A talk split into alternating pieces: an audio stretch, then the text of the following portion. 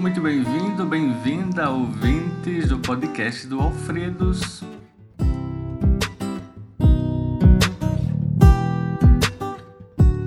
Vamos com mais um episódio preparado especialmente para você.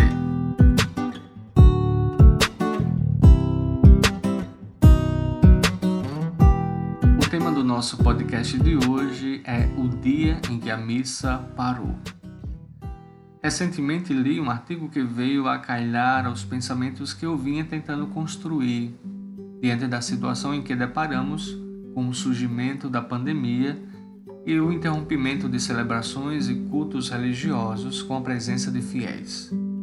Embora seja uma realidade nova e também necessária, não foge de minha lembrança as muitas comunidades dos grandes interiores do nosso país que esperam meses e até o ano inteiro para celebrarem a Eucaristia. Contudo, lá nesses lugares existe a celebração do encontro da comunidade, da escuta da palavra e da partilha de vida.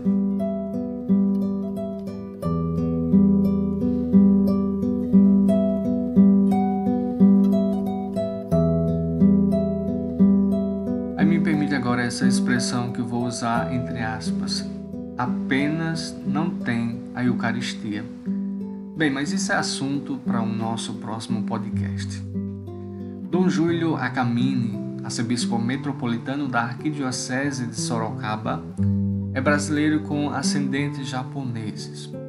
O prelado escreveu sobre o tema que mencionei anteriormente, eh, quando mesmo relata o fato de o Japão ter permanecido por aproximadamente 250 anos sem a presença da Eucaristia ou mesmo sem a presença de nenhum padre, e portanto, sem sacramentos, sem confissões, sem imagens sacras. Tudo se deu devido à grande perseguição aos cristãos sofrida naquele país. Como diz o bispo, se considerarmos que uma geração dura aproximadamente 25 anos, constataremos que os cristãos japoneses conservaram e transmitiram integralmente a fé por dez gerações. Pois é, se fizermos a devida proporção, significa que você nunca teve acesso à Eucaristia, nem seu pai a conheceu, muito menos seu avô, nem o seu bisavô. Somente o seu decavô pôde ter comungado Jesus Eucarístico e vivido sua fé de forma como nós vivemos. Essa história me faz pensar no hoje de nossa vida. Fomos obrigados pelas circunstâncias de nos privar a celebrações somente virtuais ou televisionadas ou ainda via ondas de rádio. Fomos orientados a fazer a nossa comunhão espiritual e a manter a nossa fé confiando na misericórdia de Deus, que no seu tempo nos dá a sua graça. Fomos orientados a reforçar o sentido de igreja doméstica a sentirmos a presença do sagrado no ambiente familiar com aqueles que convivemos todos os dias. E também a ajudar a tantos quantos, pela fragilidade da doença, precisam de nossa força e de nossa oração. No entanto, vimos com frequências pessoas pedirem aos padres e bispos de devolverem a Eucaristia ao povo, como se a Eucaristia tivesse sido apreendida ou agora tivesse um dono. A comunhão espiritual não nos tornou sensíveis nem por aqueles e aquelas que são privados da Eucaristia por perseguições, por doenças, por abandono na velhice ou por limitações pastorais e tantos outros motivos. As celebrações estão aos poucos retornando, as igrejas abrindo suas portas, mesmo ainda com a redução do número de fiéis ou se preferir, de assíduos. Mas que Eucaristia vamos comungar? Aquela mesma que eu julguei ter sido impedida pelo bispo? Ou aquela que se dá aos pobres e famintos, aos doentes moribundos, aos sem liberdade e sem perspectiva de vida digna?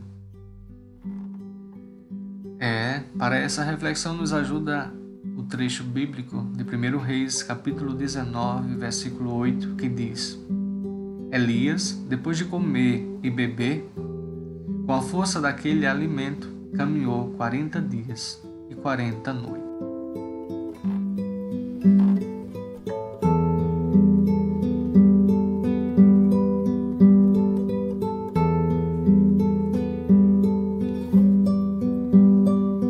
Quais serão os 40 dias e 40 noites que temos que percorrer com a força daquele alimento que nós comungamos, que nós conhecemos e que todo dia é celebrado? Esse foi o nosso podcast de hoje.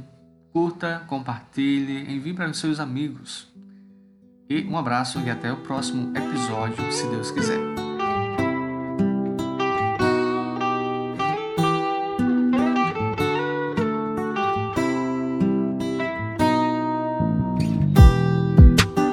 Ah, só mais uma coisinha. Sobre o título do nosso podcast de hoje, vale ressaltar uma coisa importante. A missa nunca parou. Ela está presente no tempo e no espaço. E para usar uma expressão do Papa Bento XVI, ele diz que ela está no Efapax, quer dizer, uma só vez, lá quando Jesus se doou, se entregou, e está ligado ao Aionios, quer dizer, ao perpétuo, uma vez por todas. Existe então contemporaneidade na liturgia. É como se disséssemos assim: vamos à missa duas vezes e não a duas missas. Podemos ilustrar desse seguinte modo: existe uma linha de espaço na qual Cristo se entregou uma vez e por todas, e quando celebramos, entramos nessa mesma linha onde Cristo está e nós participamos com a oferta de nossas vidas, entendendo assim que a missa é única e nós podemos contemplá-la. O espaço litúrgico não se restringe apenas o templo, mas isso é um assunto para o nosso próximo episódio. Um abraço a todos e até a próxima, se Deus quiser.